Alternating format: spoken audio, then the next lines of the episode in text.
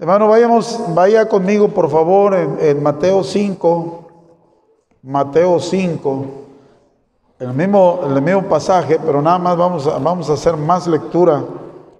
Vamos a empezar a leer del versículo 13 hasta el versículo 26. Ya estás ahí, hermano, ya lo tienes. Escucha la lectura, hermanos, y sígame con su vista. Dice el versículo 13. Vosotros sois la sal de la tierra, pero si la sal se desvanece, ¿con qué será salada? No sirve más para nada, sino para ser echada fuera y aullada por los hombres. Vosotros sois la luz del mundo, una ciudad asentada sobre un monte, no se puede qué esconder, ni se enciende una luz y se pone debajo de un almud, sino sobre el candelero y alumbra a todos los que están en casa. Así alumbre vuestra luz delante de los hombres, para que vean vuestras buenas obras y glorifiquen a vuestro Padre que está en los cielos. No penséis que he venido para abrogar la ley o los profetas. No he venido para abrogar, sino para qué? Para cumplir. Porque de cierto os digo que hasta que pase el cielo y la tierra, ni una jota, ni una tilde pasará de esta ley hasta que todo se haya que cumplido. De manera que cualquiera que, eh, que quebrante uno de estos mandamientos muy pequeños, así dice, así enseña a los hombres muy pequeños, será llamado en el reino de los cielos, mas cualquiera que los haga y los enseñe, este será llamado grande, que dice, en el reino de los cielos. Porque os digo que si vuestra justicia no fuera mayor que la de los escribas y fariseos, no entraréis en el reino de los cielos. Oíste que fue dicho a los antiguos, no matarás, y cualquiera que matare será culpable de juicio. Pero yo os digo que cualquiera que se enoje contra su hermano, será culpable del juicio. Y cualquiera que diga necio a su hermano será culpable ante el concilio. Y cualquiera que le diga fato quedará expuesto, que dice, al infierno de fuego. Por tanto, si traes tu ofrenda al altar y ahí te acuerdas de que tu hermano tiene algo contra ti, deja ahí tu ofrenda delante del altar y anda. Reconcíliate primero con tu hermano entonces ven y presenta tu ofrenda. Ponte de acuerdo con tu adversario pronto, entre tanto que estás con él en el camino, no sea que el adversario te entregue al juez y el juez al alguacil y seas echado donde? En la cárcel. De cierto te digo que, que nos, de cierto te digo que no saldrás de ahí hasta que pagues el último que dice cuadrante. Padre Santo, gracias. Nuevamente te damos por la bendición que nos das de presentarnos nuevamente delante de ti. Bendice estos minutos, Dios, que estaremos enseñando y predicando tu palabra, Dios. Hay tantas cosas tan importantes, Señor, en esta lectura que acabamos de dar, Señor. Tan solo de un texto podríamos sacar Señor, toda la enseñanza que necesitamos, Señor, en esta, en esta mañana o en esta tarde, Dios. Por favor, bendícenos, Dios. Ayúdanos, Dios, a sacar, Señor, el mayor provecho, Dios, de la lectura que hemos dado y podamos, Señor, ser edificados, Dios, porque eso es lo que deseamos, ser edificados con tu palabra, porque es tu palabra la que cambia vidas y transforma vidas, Dios. Por favor, Padre Santo, ayuda a tu siervo, dame sabiduría, dame entendimiento, Dios, ayúdame a expresar, Señor, con claridad las verdades, Dios. Señor, ayúdame a hacerlo más sencillo, Dios, para que todos aquí, Señor, podamos entender tu preciosa palabra, Dios. Usa a tu siervo, que todo lo que soy, soy un instrumento, Dios. Me pongo en tus manos. Úsame para tu honra y tu gloria, Dios. Bendice a tu pueblo, Dios. Perdona nuestras faltas, perdona nuestros pecados, Dios. Si algo estorba, Señor, es el pecado, Dios, Padre, que hay en la vida de cada uno de nosotros aquí. Por eso en esta mañana juntos como iglesia te pedimos perdón, Dios. Palabra dice en 1 Juan 9, si confesamos nuestros pecados, usted es fiel y justo para perdonar nuestros pecados y limpiarnos de toda maldad. Perdónenos, por favor, Padre Santo Dios, y bendícenos, Señor, grandemente. Te lo pido en el nombre precioso de Cristo Jesús. Amén, hermano. Tome asiento. Hermano, puedo enfocar la enseñanza de esta, de esta tarde. Sí, ya es tarde, son las 12. En el versículo 20, y en realidad, hermano, es, es en el versículo 20 que quiero enfocar lo que el Señor tiene para nosotros en esta mañana. Porque el Señor Jesús, si usted estudia la vida de, estos, de estas dos dos, este, no quiero llamarle sectas porque pues era aunque, que erraban en las escrituras y tenían ciertas indiferencias con la palabra de Dios y el Señor se las marcó fuertemente, ahí donde dice eh, de estas dos líneas, por decirlo así, estas dos creencias, fariseos, entre los escribas y fariseos, y si tú estudias la vida de estas, de estas, de estas, dos, este, de estas dos creencias que usaban la palabra de Dios o usaban la ley ellos, los, escribas y fariseos, dos, dos, este, dos líneas, eh, dos, dos corrientes, eran dos corrientes que usaban la palabra de Dios y eran rigurosos, rigurosos ellos. Si algo se preocupaban era en guardar la ley, guardar la palabra de Dios. Y ahora, antes de llegar al versículo 20, tú puedes mirar, el Señor resalta y pone en alto la ley, la palabra de Dios, la pone en alto. De tal forma que dice que, antes de que el cielo, el cielo y la tierra pasen, ni una jota, ni una tilde pasará de la palabra de Dios exaltando la importancia, hermanos, de, lo que es la palabra de. No va, no va a fallar nada. Dijo, yo no vengo a abrogar, yo no vengo a cambiar la palabra de Dios. No vengo a estar en contra de la palabra de Dios. No vengo a, pisotearla, no vengo a cambiarla. Vengo a cumplir la palabra de Dios.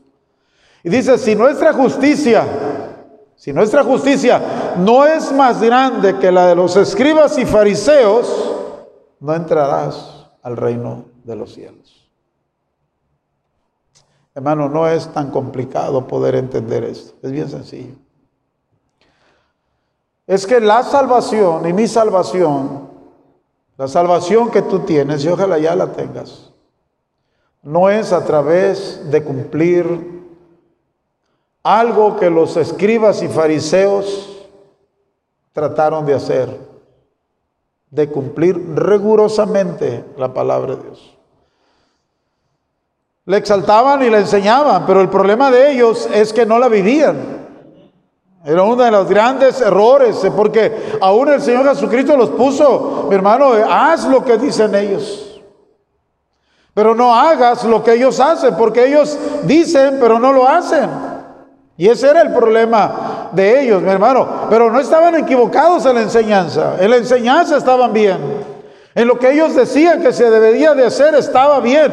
Por eso Cristo dijo, haz lo que ellos dicen. Porque no están, ahí no están equivocados. Donde están equivocados es que ellos enseñan, pero no viven lo que enseñan. Y eso es una, y eso es terrible. Y ahora eso, hermano, todavía, este, quiere vivir en nosotros esto, hermano. Esto nos afecta a nosotros también, porque una cosa es que no estamos cerrados en las escrituras, pero el problema es que enseñamos cómo se debe de vivir, qué se debe de hacer, pero no queremos hacerlo nosotros.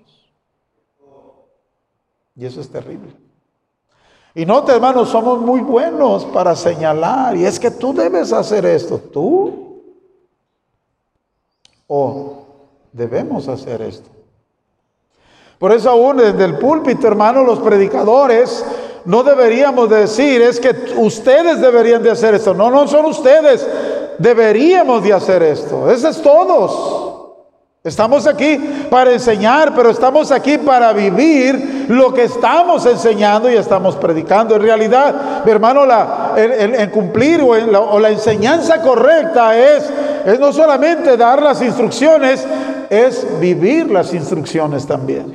Y es de la forma, mi hermano, en la que esto, mi hermano, tiene sentido y tiene peso.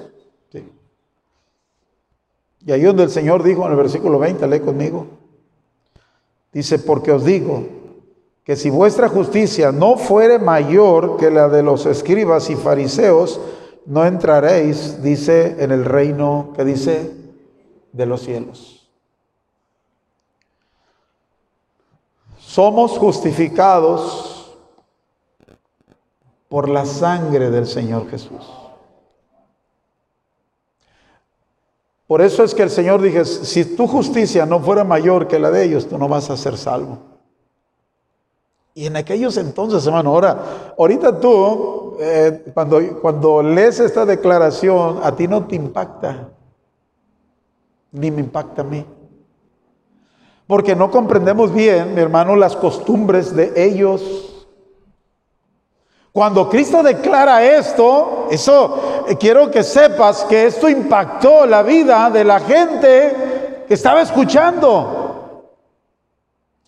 Y cuando Cristo declara que si la justicia de los escribas y fariseos, mi hermano, tu justicia, si no es mayor que la de ellos, tú no vas a entrar al reino de los cielos.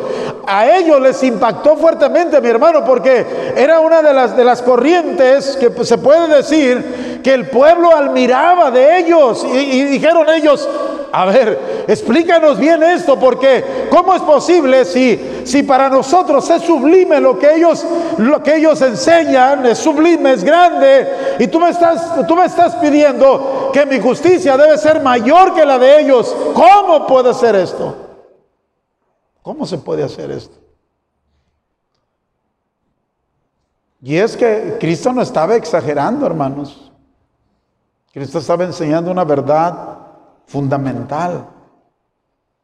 Y lo que, lo que el Señor está, no solamente está hablando de vivirla, hermano. Mira, yo he estado escuchando a varios predicadores y estaba, he, estado notando, mis hermanos, que muchos de ellos, la mayoría, hay, hay un, si tú has escuchado al, pastor Bullón, es, es, una corriente de, de, a mí me gusta su, su, este, su enseñanza y me gusta mucho cómo, enseña mucha historia e historias vivas, e historias que vive. Es un hombre muy grande de edad ya. Ya es un evangelista dentro de ese movimiento, pero es adventista él. Y, si tú lo, lo, vas a escuchar por lo que acabo de decir, tú vas a escuchar una tremenda piedad para enseñar a este hombre. Y exalta mucho, exalta mucho el amor del Señor Jesús.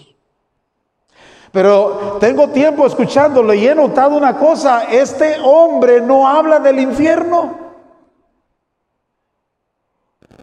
Habla del amor del Señor Jesús y es hermoso escuchar su enseñanza y escuchar el amor que tiene el Señor Jesucristo para ti y cómo te ama y que eres una, una de las creaciones principales y que, y que Él ama la creación y te ama y que eres hijo de Dios y, y una tremenda piedad, pero no exalta, mi hermano, porque mi hermano, mira, esta es una verdad, pero tienes que entender que, lo, que todo lo que hizo el Señor Jesucristo, mi hermano, eh, lo que hizo, lo hizo por amor, por una sola cosa, es que el ser humano estaba perdido y el ser humano está condenado. Y si no entendemos que estamos perdidos y que sin Cristo nos vamos a ir al infierno y entender ese principio tan importante, porque entonces estarías quitando, mi hermano, la verdad por la cual Cristo murió en la cruz del Calvario. Hermano, eh, yo no quiero que yo no quiero enseñarte de una vida de una vida cristiana tan tan piadosa y tan justa que el Señor Jesucristo nos ofrece. Y no estoy tratando de enseñarte a vivir la vida cristiana, mi hermano, porque si yo solamente te enseño eso y tú tratas de vivir la vida cristiana que se puede vivir, pero si no entiendes que Cristo murió en la cruz del Calvario para salvar tu alma del infierno y que le entregues tu alma al Señor Jesucristo para no ir a ese lugar tú vas a, tú vas a aprender a vivir una vida cristiana, mi hermano, en una justicia que nunca va a ser más sublime que la de los fariseos y escribas. Y yo lo he dicho antes y te lo voy a decir esta mañana, hermano, Cristo no murió para cambiar tu adicción. Ese no era el problema. Él no murió para cambiar tu matrimonio, porque ese no es el problema, aunque es un problema. Hay un, hermano, es, un problema el matrimonio de funcionales, es un problema las adicciones, cualquier adicción, alcoholismo, droga, cualquier, un problema, mi hermano. Pero Él no murió para ello, Él murió para salvarte del infierno.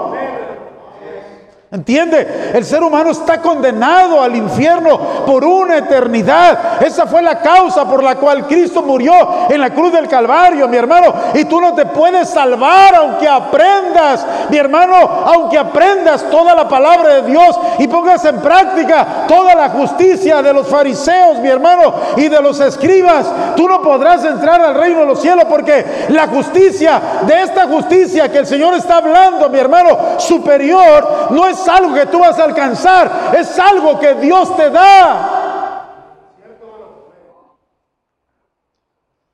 La justicia de Cristo, mi hermano, es superior a los escribas y fariseos.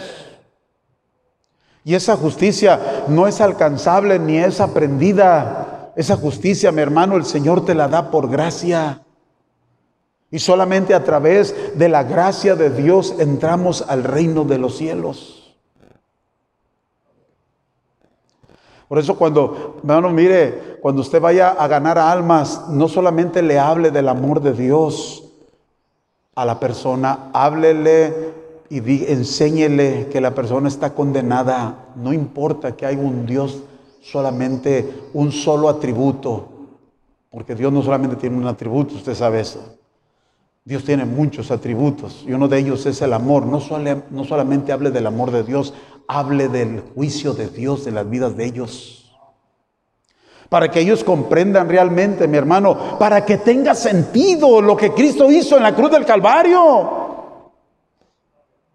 Porque si el ser humano, mi hermano, solamente es amado por ser amado y, solamente por, porque el Señor quiere amarlo, mi hermano, bueno, qué bonito sería, pero no, el Señor amó a aquellos que estaban perdidos y amó a aquellos que estaban, mi hermano, estaban en contra de Él, aun cuando éramos malhechores y éramos malos, mi hermano, y aunque estábamos condenados y yendo al infierno, el Señor nos amó y no solamente nos amó de tal manera que dio su vida para salvar salvarnos a nosotros.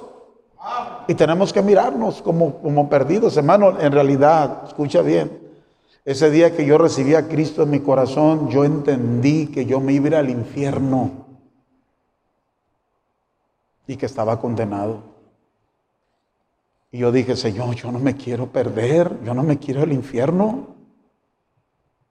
Y el pastor dijo, ¿alguien quiere recibir a Cristo para ir al cielo? Inmediatamente yo me puse de pie, hermano, a mí nadie me... En esa iglesia, pues, son iglesias pentes, hermano, es una iglesia pente, una iglesia fundamental, pero era pentecostal, independiente, era una iglesia independiente, fundamental, pero una iglesia este, pentecostal, donde creen hablar de lenguas y todo eso. Pero predicando el Evangelio este hombre, mi hermano, y enseñándome que hay un infierno y que hay un cielo y que Cristo me quería, llevar al cielo y que la única forma de ir es que Él me entregara, le entregara mi alma a Él. Y yo dije, pues yo quiero entregarle mi alma. Digo, ¿quién, quién, quién en el juicio cabal y le están enseñando la verdad? ¿Quién va a rechazar eso? Y más cuando el Espíritu Santo está obrando, mi hermano, en tu vida. Yo dije, yo, yo quiero recibir a Cristo. Bueno, espere que llegara alguien, se asentara mi hermano y me, y me dijera, ¿quiere levantarse? Vaya, no, me puse de pie y vine al frente, al frente, así me le paré al pastor, porque él estaba parado, me le paré, le dije, yo quiero recibir a Cristo. Es cuando Dios obra. Hermano, es que no es el ser humano el que necesita convencerte, no es el ser humano que necesita rogarte. Mi hermano, el Señor es el que tiene que convencerte. Quiere darte su justicia, porque esa es la justicia que tú necesitas. No es tu justicia, no es lo piadoso que eres, no es lo bueno que eres, no es la religión que tienes, no es a la iglesia que tú vas. Tu justicia está por los suelos, es la justicia sublime del Señor Jesucristo. Y ese día que el Señor declara esto, mi hermano, para ellos les impacta, porque ellos tenían sublime y admiraban esta clase de gente, mi hermano, porque eran rigurosos, enseñaban la ley y guardaban, mi hermano, la ley y trataban de hacer aquellas cosas que parecían agradables delante de Dios y para el pueblo estaban impactados. Pero cuando el Señor declara esto, todo, ¿qué hacemos entonces? Y es la justicia de Cristo, hermano. Por eso te enseñé del versículo 13, para que podamos entender el versículo 20. Todo lo que el Señor espera. Dice que somos luz. Dice que somos la sal de la tierra. Y le está hablando a esa clase de gente que ha sido justificada por Él. Hermano, ¿sabías una cosa? Que tu salvación no es por la oración que tú hiciste. Si tú estás confiando en esa oración para ir al cielo, tú estás equivocado. ¿eh? Este es el problema por cual mucha gente dentro de las iglesias, hermano, no cambian. Porque se han conformado y porque se les ha enseñado, pues que ya le pediste. Y si te mueres donde, pues al cielo es que ya le pedí. Pero no hay, mi hermano, no hay un respaldo, escucha bien, no hay un respaldo después de ese día. Hermano, es que, ahora, me pongo como ejemplo, mi hermano, porque cada quien se pone como ejemplo acerca de su salvación, discúlpame. Pero yo ese día que yo recibí a Cristo, hermano, yo no pude ser la misma persona. Ni he podido ser la misma persona que fui en el pasado. Hay, hay un cambio de vida. Debe de haber un cambio de vida. Las mismas escrituras nos lo marcan, nos lo enseñan, mi hermano. Y empezamos a vivir una justicia no nuestra. Por eso es que, mi hermano, tratamos de vivir bajo la justicia de Cristo, mi hermano. Y aunque humanamente, mi hermano, nunca lo vamos a lograr a la perfección, pero nos esforzamos de hacerlo. Por eso, hermano, mira, tú sales de esta iglesia, vas y vienes y miras a este hombre en el altar predicando la palabra de Dios. Por mi justicia, no hermano, a veces, mira, ando arrastrando las patas. Es por la justicia del Señor Jesucristo. Y es interesante, es interesante, pero gente se ha ido por años y de repente regresan y, y ven aquí al pastor. Es porque esa justicia, mi hermano, porque hay gente que viene, de repente vienen dos, tres veces y ya no vuelven. Y va uno y los visita y uno quisiera que, en el camino que uno, en el cual el Señor lo ha, puesto y, y, luego se encuentra con que no, no podemos, no, no pueden caminar, mi hermano, no, no pueden seguir esta corriente se les hace escabroso, se les hace difícil. ¿Cómo está todo el tiempo en la iglesia? ¿A poco hay que estar en la iglesia? ¿A poco estar en la Biblia todos los días? Se les hace difícil, mi hermano. Algo que como cristiano es placentero, mi hermano. Es placentero venir a escuchar palabra de Dios. Es placentero agarrar la Biblia y alimentarte de la palabra de Dios. Es placentero caer en tu rodilla, que menos unos minutos y platicar con tu, con tu amado Padre, mi hermano. Tener comunión con tu Dios es placentero. ¿Por qué para algunos es tan difícil?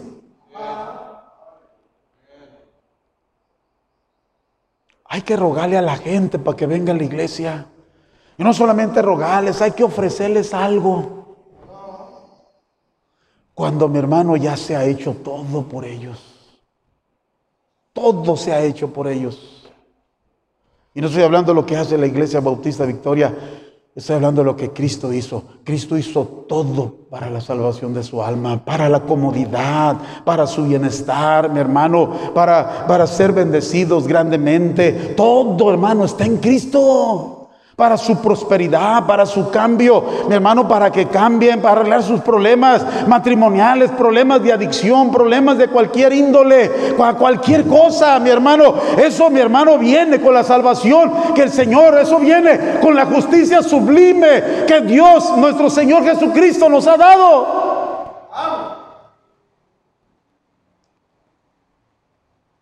Por eso, hermano, si tú vienes a la iglesia y regresas allá, yo estoy poniendo, hermano, miedo en tu corazón. Ahora debemos de tener temor. Yo estoy diciendo que no eres salvo, hermanos. Yo no estoy, no estoy acusando a nadie. Estoy predicando a todos los que estamos aquí. analízate, piensa en esto. Nadie es perfecto aquí, hermano. Todos. Este hombre que ves aquí que te está predicando falla de la misma manera porque soy carne y te lo he dicho. La misma palabra de Dios nos enseña. O sea, no tengo que repetirte cosas. Pero mi hermano, ¿Por qué no puedes hacer las cosas básicas de la vida cristiana? Yo les decía, hermano, hay, cinco cosas básicas en la vida cristiana que todo cristiano debería de estar haciendo. Y estas cinco cosas básicas se, se viven naturalmente en nuestras vidas. Nadie tiene que empujarnos, nadie tiene que recordarnos, nadie. Esto se vive naturalmente. Porque dice de modo que si alguno está en Cristo, nueva criatura es. Las cosas viejas pasaron y aquí todas son hechas nuevas. ¿Tú las conoces, eh? Sí, algunos la conocen, pero hay gente sentada que, que no saben de qué estoy hablando. ¿A poco hay cosas básicas en la vida cristiana? Sí, hay cosas básicas. Es como, es como tu alimentación. Tu alimentación hay cosas básicas que tú necesitas. Básico. Otras palabras, fundamentales y necesarias. Imagínate que no tomaras agua. Es cosa básica. Y que no te alimentaras. Pues nos, nos morimos, ¿sí o no? No es natural. O sea, no es natural que tú no hagas eso, sería, sería en contra de naturaleza que tú no hicieras eso. Es natural que te desees, es natural que comas, es natural que duermas. Son cosas básicas en la vida. Y hasta nos recomiendan tomar agua, y hasta, hasta mi hermano, ahí, ahí, ahí este, Gente que enseña cómo debes de tomar agua, cómo debes de comer, hasta para eso. ¿Cómo es posible que tengan que enseñarnos que tenemos que tomar agua y, y cada, cada persona debe saber qué cantidad de agua debe tomar? Hasta en eso es bien importante. ¿Sabías que si no tomas el agua suficiente, e, eso crea obesidad en la persona? Una persona que le ponen a adelgazar, le dicen a usted, tome agua hasta que la vomite. Y hermano, la verdad es que el agua, dice, es que el agua es, es, lo que te va a limpiar. Gente experta, mi hermano, en metabolismo, eh, eh, han descubierto que lo básico para una persona adelgazar es, debe de tomar mínimo, de acuerdo a su peso, debe tomar arriba de 3 litros diario de agua. Dice que hay personas que están en eh, exceso en obesidad, que dicen tienen que darle 5 litros de agua diario. Dice que hay personas que hasta la vomitan, pero tienen que tomársela. Y las cinco cosas básicas en el cristianismo, hermanos, son cosas que necesitas vivir como cristiano.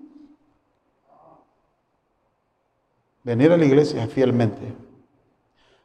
Vuelvo a repetir, venir a la iglesia fielmente. Tú deberías de informarte. ¿Sabes por qué son los anuncios? Para informarte de las actividades que tu iglesia tiene para que tú como miembro de esta iglesia cumplas una responsabilidad delante del Señor.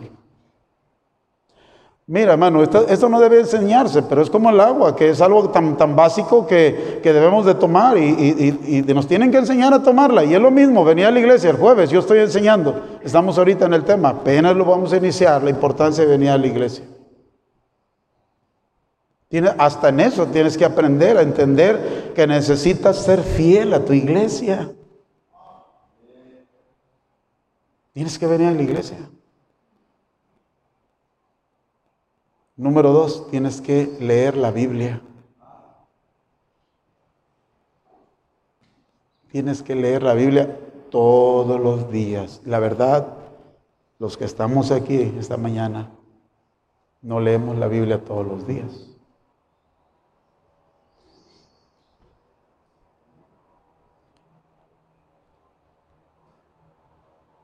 La leemos de vez en cuando, pero todos los días. Es más, algunos eh, eh, dejan la Biblia aquí y, no la recogen. Ah, es que voy el jueves, el jueves me la da, él agarro el jueves, ay, cuídemela.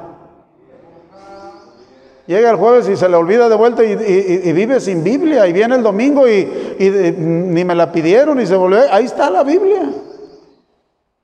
Es claro que no leemos la Biblia fielmente, ¿sí o no? La Biblia. Una de las cosas que van juntas con la lectura de la Biblia es la oración. Estoy hablando de cosas básicas. Y eh, si no leemos la Biblia, menos oramos. si no encontramos tiempo para leer la Biblia, tampoco vamos a encontrar tiempo para orar. Y hay gente, mi hermano, que está, es, tanta, escucha bien, es, es tanta tu actividad y es tanta tus ocupaciones que ni siquiera tienes tiempo de orar por los alimentos que vas a, comer. No, es que no hay tiempo, no, no, no, es que ya echa la, echa la, echa la tortilla y, y la batea y, y el, ahí está en el comedero. No hay tiempo, es que tu día está ocupado. Y hay tantos testimonios de grandes hombres de Dios, está como este hombre que tuvo en Inglaterra una casa de huérfanos, miles huérfanos. ¿Cómo se llamaba este hombre inglés? Me olvidó su nombre de él. ¿Cómo? Buñer, eh. un hombre un hombre tiene su biografía, escrita. Todo lo que hizo él, un hombre de convicciones, cuando empezó, cuando empezó esta obra, él, él le dijo a Dios, Dios, yo nunca le voy a pedir al ser humano para mis necesidades de tu obra. Eres tú el que debes de suplir esto y nunca le hizo saber a nadie, hermano. Dice que alimentaba a miles de niños y nunca le dijo un hombre, ¿sabes qué? No tengo pales de comer, nunca. Siempre fue un hombre de oración. Josh Muller, sí. Tuvo tres esposas, murió casi a los 100 años, a los 90 años, se llevó tres mujeres. Un hombre de oración. Un hombre que dice que un día tenía que llegar a tal parte a predicar y como viajaban en barco, dice que cayó una neblina tan terrible que el, que el capitán le dijo, mira, no vamos a poder llegar. Vamos a llegar, dijo, es que yo necesito llegar a esa fecha. Dijo, no, no podemos, imposible, la neblina no nos deja. Recuerde que los barcos antes no traían más que velas y eso, y estoy hablando muchos años atrás. Y agarró al capitán, dijo, no quiero, dijo, vamos a orar dijo, Dios me va a tener el día de mañana en ese lugar a tales horas. Dijo, ¿estás loco? ¿Cómo? Dijo, vamos a orar. Dice, dice su biografía que oró tan sencillamente que el capitán dijo, este hombre está loco. Digo, Señor, yo sé que tú cumples con tus promesas, yo soy tu siervo. Hay un compromiso en el cual yo debo estar ahí haz que el barco avance. Dice que el, capitán del barco dijo, quiso orar, dijo, no, no es necesario, dijo, ya Dios ya me escuchó. Cuando salen ellos del camarote y ve, la neblina se había ido. Porque son hombres, eran hombres de oración, hermano, eran hombres de convicción, eran hombres que creían en Dios. ¿Sabe cuál es su filosofía? Que no podía, tan, no podía estar tan ocupado tan ocupado para dejar la oración. La oración era su, mi hermano, su ocupación principal. Entre más ocupado, más oraba. Y nosotros estamos tan ocupados que atendemos primero nuestras ocupaciones y desatendemos algo tan importante que tiene la autoridad. Quien tiene la autoridad es Dios. Para cualquier cosa. Él es la autoridad máxima, mi hermano. La misma naturaleza le obedece. Pero no lo ocupamos. Porque, hermano, jugamos al Dios, tú y yo. Nosotros podemos.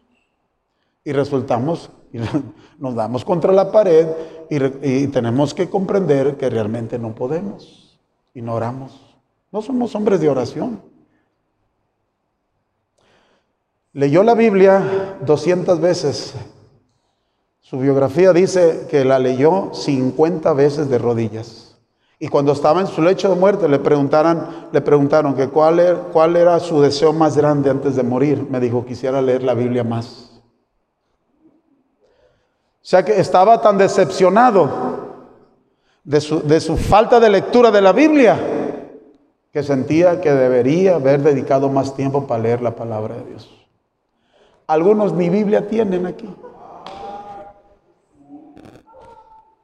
Estamos lejos. Estoy hablando de la justicia de Dios. Esa es la justicia. Esa es la justicia. La justicia sublime que nos mueve a cambiar nuestras vidas. No es la justicia de los fariseos, de los escribas. Es la justicia del Señor Jesús que te cambia y te transforma. Nos cambia y nos transforma y nos hace ser diferentes.